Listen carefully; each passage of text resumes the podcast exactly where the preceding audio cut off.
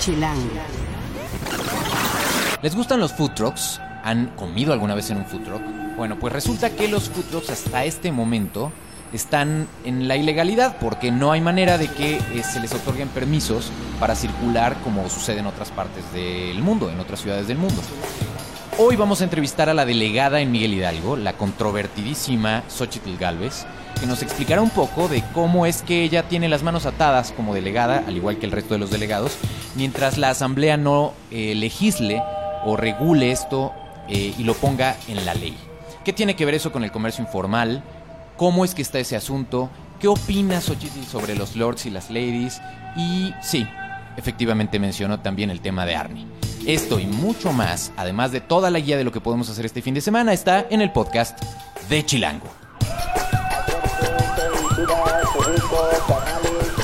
Chilango. Cine, conciertos, restaurantes, antros, bares, historias de ciudad, sexo, teatro, humor. Haz patria y escucha Chilango. Chilangas y chilangos, bienvenidos a otra emisión del podcast de Chilango. Yo soy Juan Luis, me encuentran en arroba Juan Luis R. Ponzo en Juan Luis Oficial en Facebook y soy el editor de Chilango. Bienvenidos al podcast número 100. Hemos cumplido 100 episodios y estamos súper contentos de celebrarlos. Gracias por escucharnos semana a semana. Gracias a todos los que hacen posible que pues estemos ahí en estos pequeños fragmentos de audio eh, en internet platicando con ustedes y hablando de los temas de la ciudad y de lo que podemos hacer en ella. Y bueno, pues hoy tenemos un tema que pues es, es parte de las ideas que llevamos en la revista, eh, de estas ideas que nos pican a todos. Héctor Cruz, que es nuestro editor asociado, investigó el tema de la legalización de los food trucks en la Ciudad de México y le estamos llevando en esta edición de Chilango, que es en el mes de julio. E invitamos eh, a subirse al ring a Fernando eh, Reyes Lomelí, que es el presidente de la Asociación de Food Trucks en el DF, y Adrián Rubalcaba, que es el presidente de la Comisión de Administración Pública Local de la Asamblea, para pues confrontar estos temas. Y le, pues, le agradezco mucho a Xochitl que, que nos reciba en la delegación para platicar un poco el origen de todo este asunto y que en, los términos claros y precisos como es su costumbre, pues nos explica un poco cómo está ese tema, ¿no? Eh, hicimos eh, esta semana un sondeo eh, con nuestros lectores en Twitter y los resultados son interesantes. Fueron 1.312 votos y el 80% de las personas que votaron en Twitter decían estoy a favor de la legalización de los food trucks y un 20% dice que está en contra. La verdad es que es un tema eh, complicado, pero igual vamos por partes. ¿Cómo está? O sea, los delegados tienen las manos atadas, tienen, entiendo, que, que aplicar la ley mientras esa ley exista o se hagan las modificaciones para permitir a los food trucks circular. Pero son como un bicho raro en la ciudad. Bueno, mira, la verdad es que los delegados eh, somos entes administrativos del gobierno de la ciudad. Por ejemplo, yo tengo que darle información al doctor Mancera para su informe de gobierno, porque aunque a mí me eligen de manera autónoma los miguel hidalguenses con el voto, pues todo mi presupuesto y todo mi marco jurídico depende del gobierno central.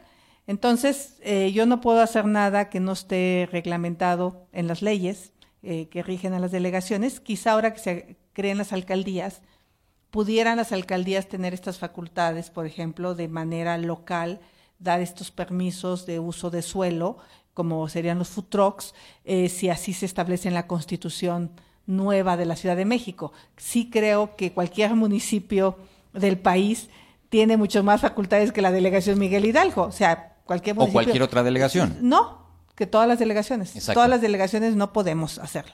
Entonces, eh, yo aclaro, soy empresaria de formación, soy una mujer de, que me he dedicado al mundo de la tecnología. Eh, entiendo a los empresarios, me encantan los jóvenes emprendedores, sí creo que hay food trucks maravillosos. eh, Le gusta la comida, lo me- sé. Sí, me, me gusta la comida y, y- y la verdad es que sí es mucho mejor eso, eh, que se esté eh, en condiciones de seguridad, de higiene, eh, que en lugar de ocupar la banqueta ocupen la calle, yo feliz. Este, yo la verdad cualquier estorbo sobre la banqueta me encabrona, o sea, porque sí creo que la banqueta es del peatón. Eh, he estado haciendo todo un trabajo para quitar ambulantes que no cuentan con permiso, porque tenemos que ver que hay permisos para personas que ejercen en la vía pública. Hay condiciones para ejercer esos permisos, las dimensiones, eh, protección civil. O sea, los ambulantes no son un mal que tenga que estar ahí siempre. Si un delegado aplica eh, la ley de protección civil, pues puede quitar los tanques de gas de 20 kilos. Si se hacen güeyes es otra cosa. Pero hay mucha corrupción. O sea, aquí, por ejemplo, se cerró el Ciscovip y los ambulantes no se les dejó pagar durante tres años. ¿Qué es eso? El sistema donde están dados de alta los, los ambulantes. Eh, entonces, eh, durante los tres años de la pasada administración se les cobró por fuera y no pagaron legalmente. Entonces yo empecé a revocarle los permisos porque no habían pagado y todo el mundo vino a ponerse al corriente. Y lo que me decían es que la verdad delegada es que nos cerraron el sistema. Entonces hay mucha perversión con la vía pública. El sistema significa eh, no, pudimos pagar. No pudimos pagar. Entonces tuvimos que pagar por fuera. Por fuera, o sea, ilegalmente. ilegalmente. Entonces, y hay un daño al erario de 40 millones de pesos. Y eso lo dijo la Contraloría. Del anterior eh, delegado. Del anterior delegado. Y ahí está. Lo estamos recuperando el dinero, porque para poder estar con su permiso en la vía pública tienen que ponerse al orden en sus pagos. Aquí ya los de vía pública no le pueden pagar, a la delegada ya no pasa charola. No hay manera que la delegada agarre un peso que no es producto de su sueldo, punto. Entonces, eh, eh, yo veo con buenos ojos el que la Asamblea regule a los food ¿De dónde viene este asunto de la legalización de los em, del comercio ambulante, que es como el lo más, entre comillas, cercano que podría haber a, los food trucks, aunque en realidad no lo son. Eh, hay un acuerdo que se menciona en, De hecho, lo menciona Adrián Rubalcaba al principio en el round 1 del ring. De Cuauhtémoc Cárdenas. Exacto, de 1998, ¿no? Que es el acuerdo 1198. Había una vez que en esta ciudad dijeron vamos a legalizar a, los, a los informales, ¿no? Y eh, se especifica que tienen que ser, eh, solo pueden ser grupos considerados como vulnerables y que tienen algunas medidas que tienen que ser de 2 por 3 metros, etcétera, etcétera, etcétera. Y el tema de los food trucks es que pues no cae en este tema. Un, 80 por un metro. Eh, eso es lo que debe ser. Eso es lo que debe de ser. Y, y al final, pues este, eso se ha ido modificando dependiendo de los, del partido que está al frente de la ciudad, ¿no? Eh, y, al día de hoy, la complicación de los food trucks es que ni son coches, ni son ambulantes, en sí. Ni sí son ambulantes, ¿no? Pero ni son fijos ni semifijos, que es las dos categorías de ambulantes que hay, porque esos están sobre la banqueta, no hay una regulación para ocupar la calle. Yo la verdad, como si soy un poco enemiga del coche, entonces sí prefiero que ocupen un cajón de estacionamiento este, a que ocupen la banqueta. Eh, yo sí creo que ya no se puede seguir posponiendo esta discusión. Hay zonas en las que definitivamente eh, de manera conjunta con las delegaciones se pudiera establecer el número, porque si no, pues a rato los ambulantes más los food trucks, este, pues sí sería un problema gravísimo. Tiene que haber un determinado número, tiene que haber una coordinación para ver en dónde podrían estar. Eh, yo, o sea, yo no soy enemiga de que estén, no los puedo tolerar en mi delegación, como no estoy tolerando, eh, por ejemplo, las camionetitas de queso. Esas son food trucks de quesos. Porque esa su permiso es un puesto semifijo eh, para un día a la semana para vender quesos. Ya venden hasta mezcal, eh, claro. venden botanas. Productos oaxaqueños. productos oaxaqueños. Bueno, esas camisas son ilegales. Y la verdad que lo peor, y yo estoy sospechando, es que es un güey el que es dueño de todas y debe ser un politiquillo por ahí que consiguió el negocito. Este, ¿Quién es? A ver, porque nunca he encontrado al dueño. Porque yo me acerco y veo a nombre de quién está el permiso y no existe nunca. Siempre está un empleado. Ok, como a nivel de prestanombre. Prestanombre, es un empleado. Entonces, yo, por ejemplo, una de las cosas que me propuse es hacer toda una investigación sobre esas camionetas y prefiero darles el permiso a los empleados que están vendiendo. Si de verdad voy a beneficiar a alguien, pues órale, güey. ¿Quieres ser dueño del negocio? Va para ti. Adrián Rubalcaba, en el, en el round 2, le, como que ahí le da un llegue delegada, porque, bueno, a usted y a todos los delegados, porque dice, cuando le preguntamos por qué no han habido una regulación de este tipo de negocios, dice, porque programas delegacionales, que es quien debe ver este anuncio, no ha contemplado dentro de las posibilidades de comercio ambulante a los food trucks. Cito. que no se haga güey, el Adrián. Quien regula los pagos es el gobierno central no existe una partida donde yo pueda englobar a los food trucks, porque no son de las dimensiones que tiene un puesto ambulante. Entonces sí tienen que modificar la ley y por supuesto que sí podríamos los gobiernos delegacionales regular en dónde y cómo, pero necesitan ellos hacer el marco jurídico para que de entrada puedan pagar. Hoy a quién le pagan. Hoy, yo no tengo cuenta de cheques, pues, para que usted se dé una idea. o sea, la cuenta de cheques la tiene el gobierno de la ciudad quien establece el código fiscal de las tarifas que se le van a cobrar a los baños, a los ambulantes, a los deportivos, todo lo que se cobra en la delegación se, se establece en el código fiscal del Distrito Federal. Entonces, establezcan una partida, y eso se lo digo a Adrián en buena onda, que diga Futrox y que diga cuánto se le va a cobrar a los Futrox para que nosotros podamos aplicar la ley.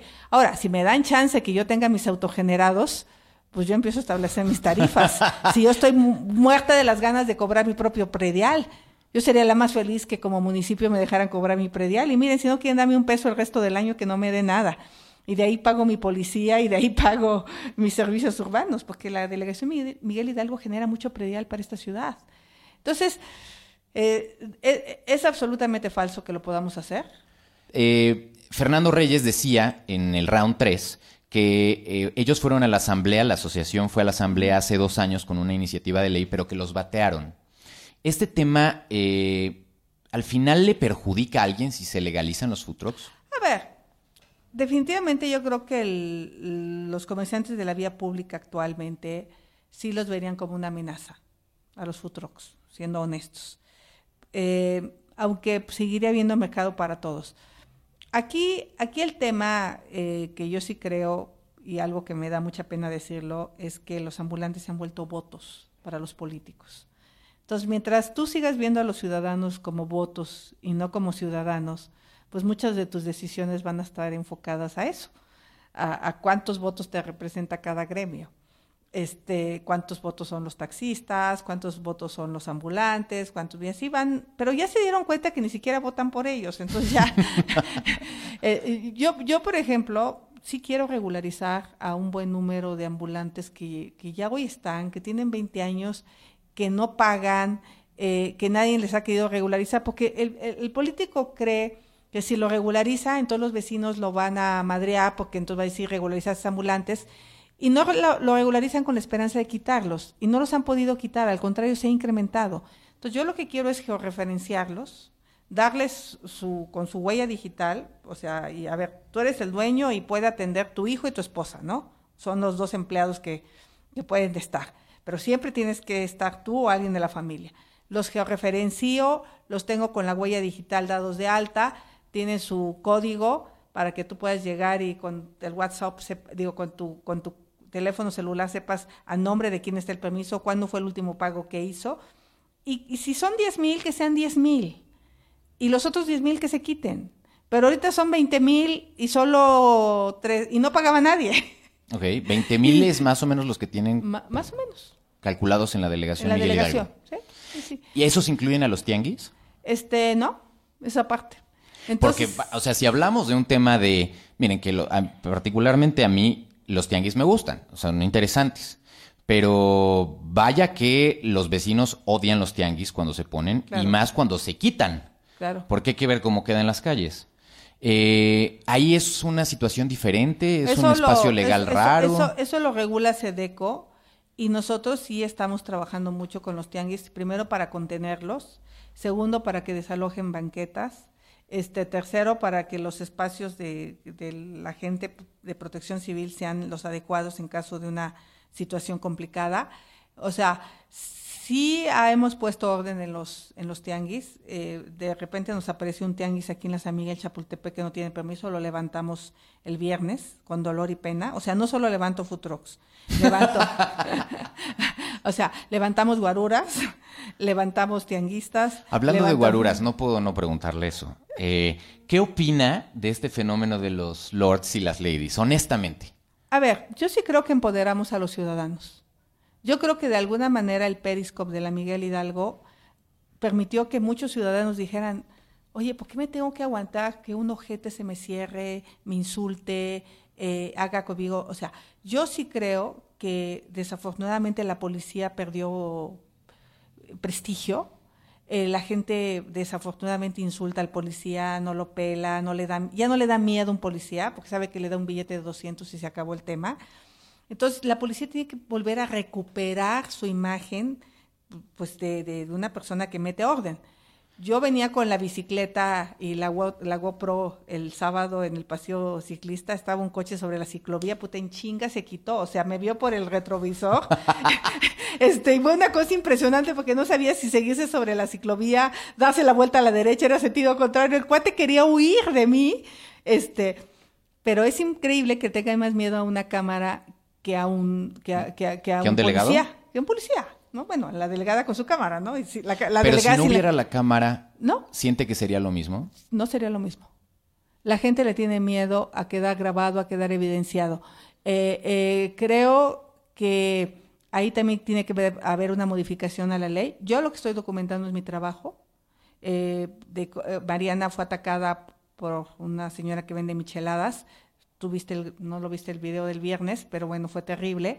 Eh, cómo va- golpearon a las policías. Está prohibido vender alcohol en la vía pública. Bueno, si no queremos que la delegada de Miguel Hidalgo recoja los escoltas, quite las micheladas, este, quite los eh, burritos en la calle y todos los cachivaches que recogemos, bueno, pues quítenlo de la ley, ¿no? Eh, eh, este, y, y hagamos la ciudad del desmadre. Sí, sí, yo creo que tú puedes notar cuando vas por Miguel Hidalgo que sí hay cierto orden en las calles. Yo le agregaría a lo, de- a lo que menciona de los policías las consecuencias de lo que los policías hagan. Ayer el jefe de gobierno eh, le dio un inédito tallón a la federación también, eh, diciendo que este, cuando ellos eh, encuentran a alguien y lo detienen por posesión de armas de fuego, a las tres horas los dejan libres la PGR. ¿Qué opina usted de eso? Pues que hay que darnos tallones. Que yo, que los vecinos me den mis tallones a mí. No estoy albureando. Exacto. Hay que aclarar, porque pues, aquí los escuchas somos tremendos, ¿eh? Yo soy buena para el albur, ¿eh? Cuando quieran me invitan. Bueno, Este, bueno.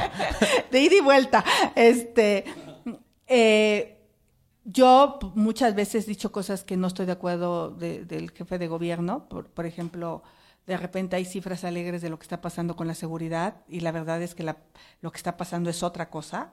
En la realidad sí tenemos asaltos en las lomas, en la realidad sí tenemos asaltos en Polanco, a gente que trae relojes, a sus celulares.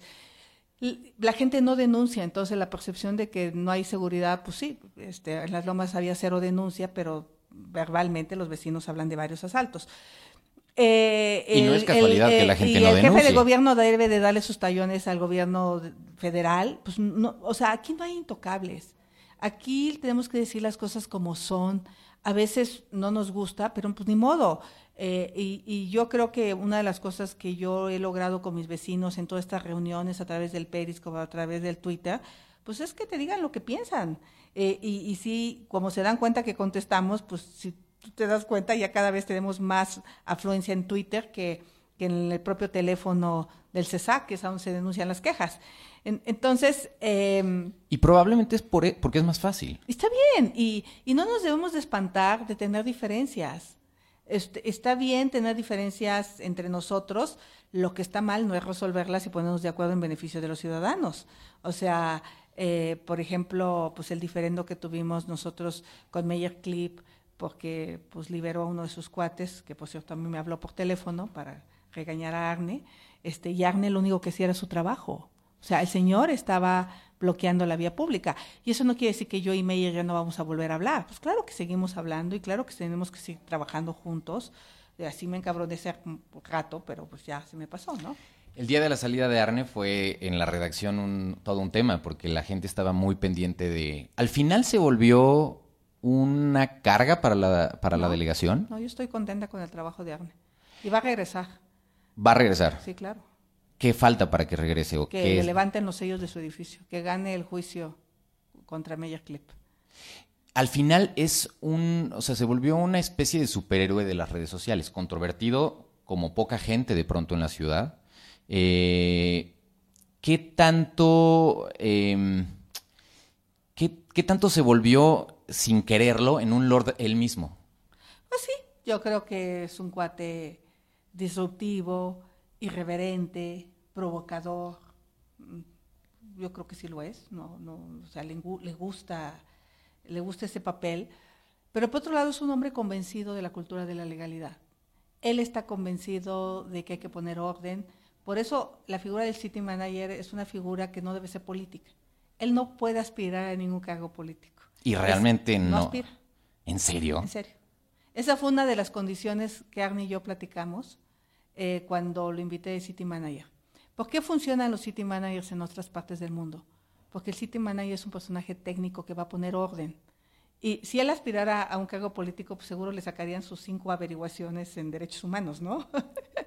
y él lo que ha hecho es, si la ley de cultura cívica dice que no se puede ejercer la prostitución, pues él trató de levantar a las chicas transgénero que ejercen trabajo sexual en, en la vía pública, ¿no? O sea, es como ser jefe de vecinos o es como de Pues es como dar las órdenes políticas o llevar la administración del edificio. Sí, a ver, ahora vamos a hacer escuelas. A ver, el condado tal va a hacer escuelas. City Manager, construyeme 20 escuelas. Y el City Manager ejecuta las instrucciones del mayor y del cabildo, ¿no? Entonces, el, el- el City Manager es un personaje que trasciende las, las administraciones, que se vuelve un especialista técnico en todos los temas de agua, de drenaje, de alumbrado público, de bacheo, de poda, y que tiene como obligación tener en orden la ciudad, entre ellos que los escoltas no se, se estacionen en doble fila, entre ellos que los vecinos no se hagan daño en la calle, eh, y, y no gusta que te pongan duro y estricto, ¿no? Eh, porque no nos- seguimos hablando sin albur. Espero. Delegada, a mí sí me gusta que se pongan duros. Delegada, por favor. bueno, a ti no, pero a mí sí.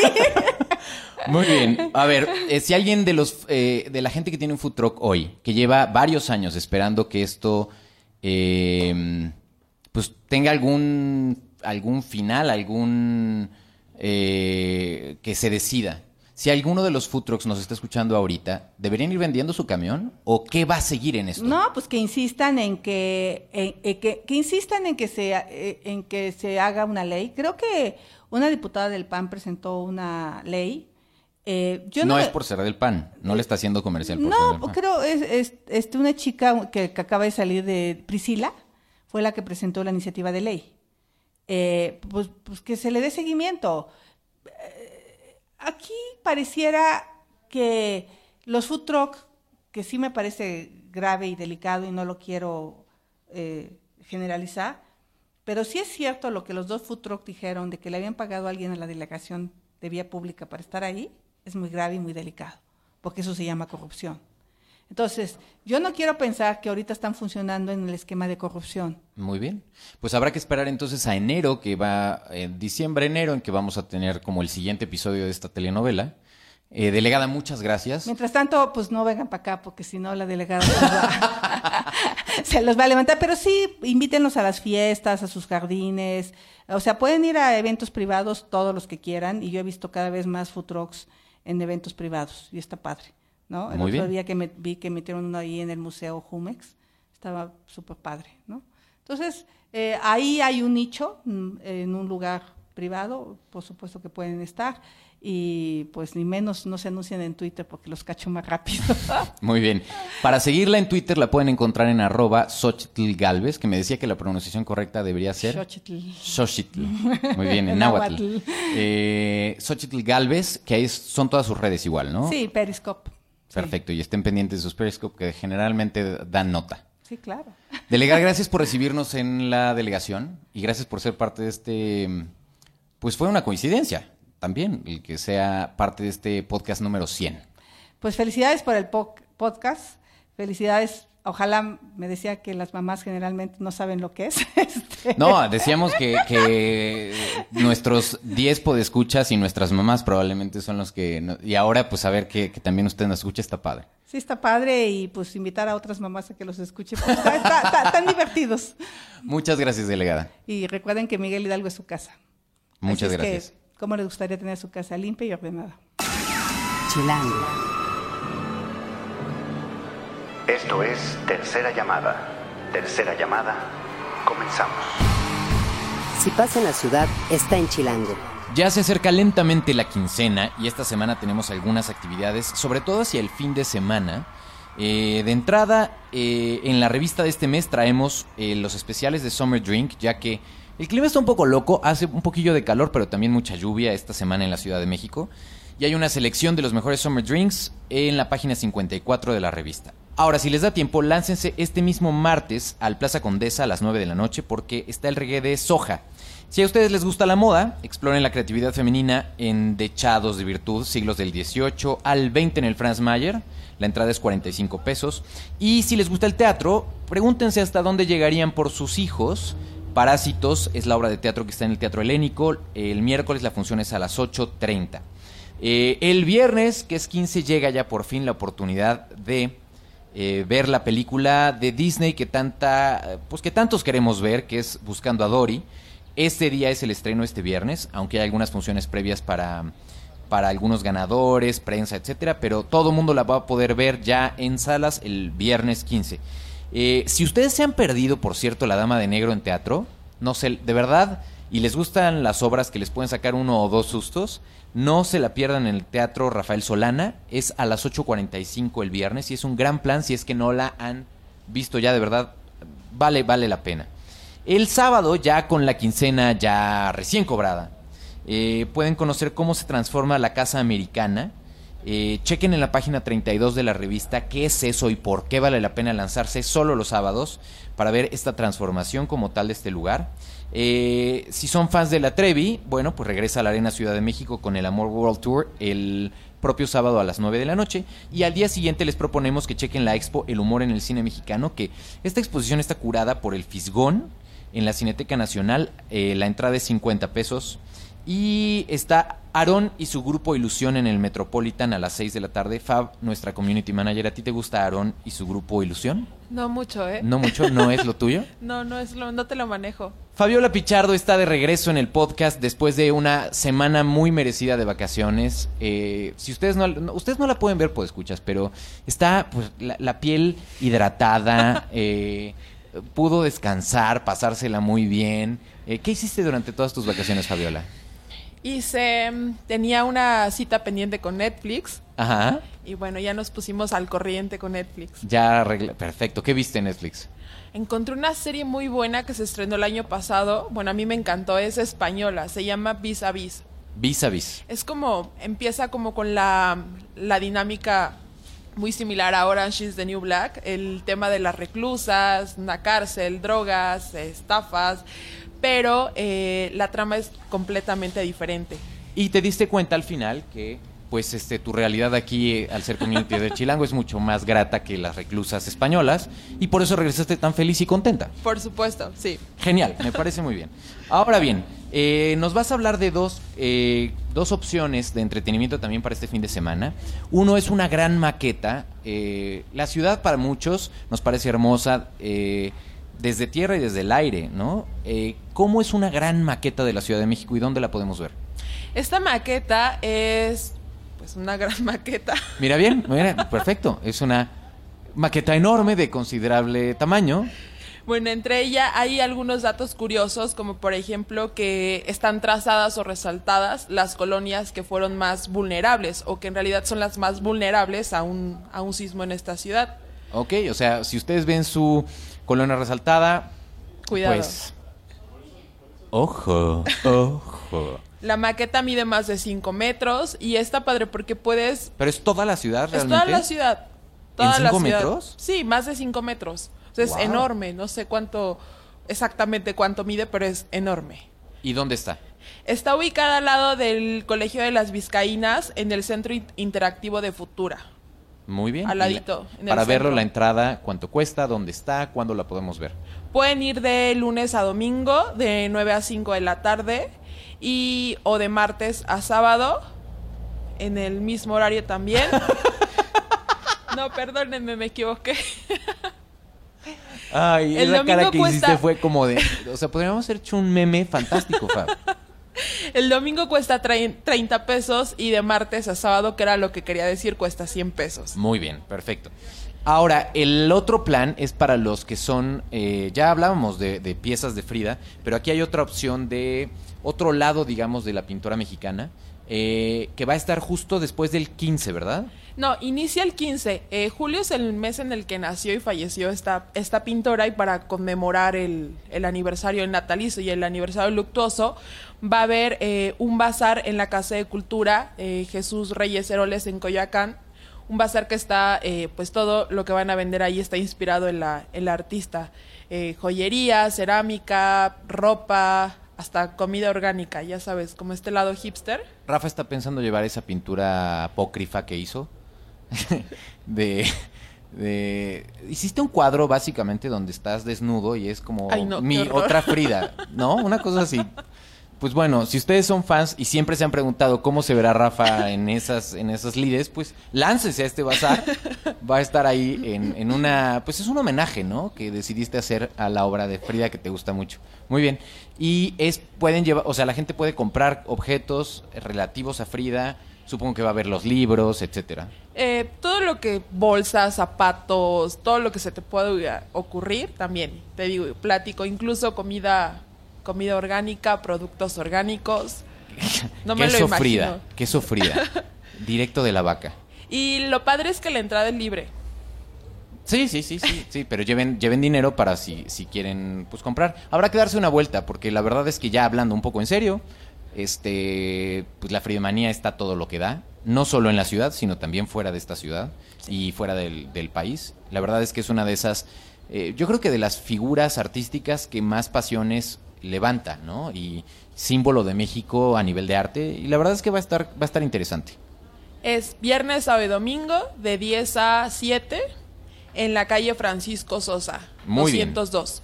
Ahora que Fabiola está de regreso, pues ya la pueden seguir en su cuenta de Twitter, que es Fabs Pichardo. Fabs Pichardo con B grande, de Fabiola. Eh, la pueden seguir y evidentemente en nuestras redes, eh, que son Chilango, que son... eh, que, además se han de haber dado cuenta, escuchas que yo no, esta vez no lo dije cuando estábamos ya con la delegada, no mencioné las redes en realidad.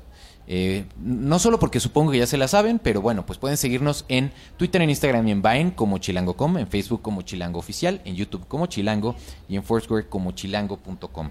Recuerden que por favor toda la conversación eh, pónganla en el hashtag podcast chilango. Eh, sobre todo si van a mencionar algo de lo que platicamos durante el podcast, de las opciones de fin de semana y todo este debate sobre los food trucks, los invito a que por favor lo pongan. Anden, anden, sean buenas personas y pónganlo en ese hashtag para que lo encontremos con mayor facilidad. Y bueno, vamos a despedirnos con eh, una mujer que tiene una voz, la verdad, increíble, eh, que inspira, estábamos platicando, probablemente unos buenos disfraces para Halloween, ¿no? Porque está fácil disfrazarse de ella. Eh, y es Sia. Eh, hablando del estreno de eh, Buscando a Dory, eh, grabó un cover de Unforgettable. Eh, buen, buen, de- desde ahí hay un, un buen humor negro. Y tienen que escuchar esta versión que ya se encuentra oficialmente en el eh, soundtrack de la película que este viernes se estrena en los cines de todo el país. En la producción estuvo Rafa Med Rivera, en el diseño de audio Omar Morales, la asistencia de producción es de Sergio Tegui. Gracias Fabs por haber estado acá. Gracias. Y hagan patria por favor y escuchen Chilango. Like a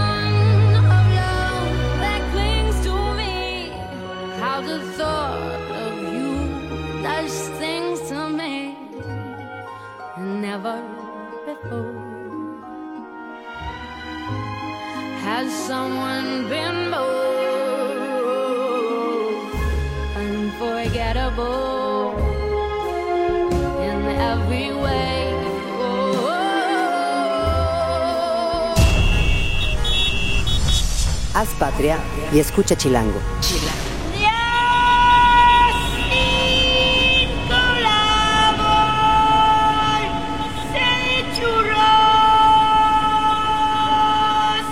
Derechos reservados.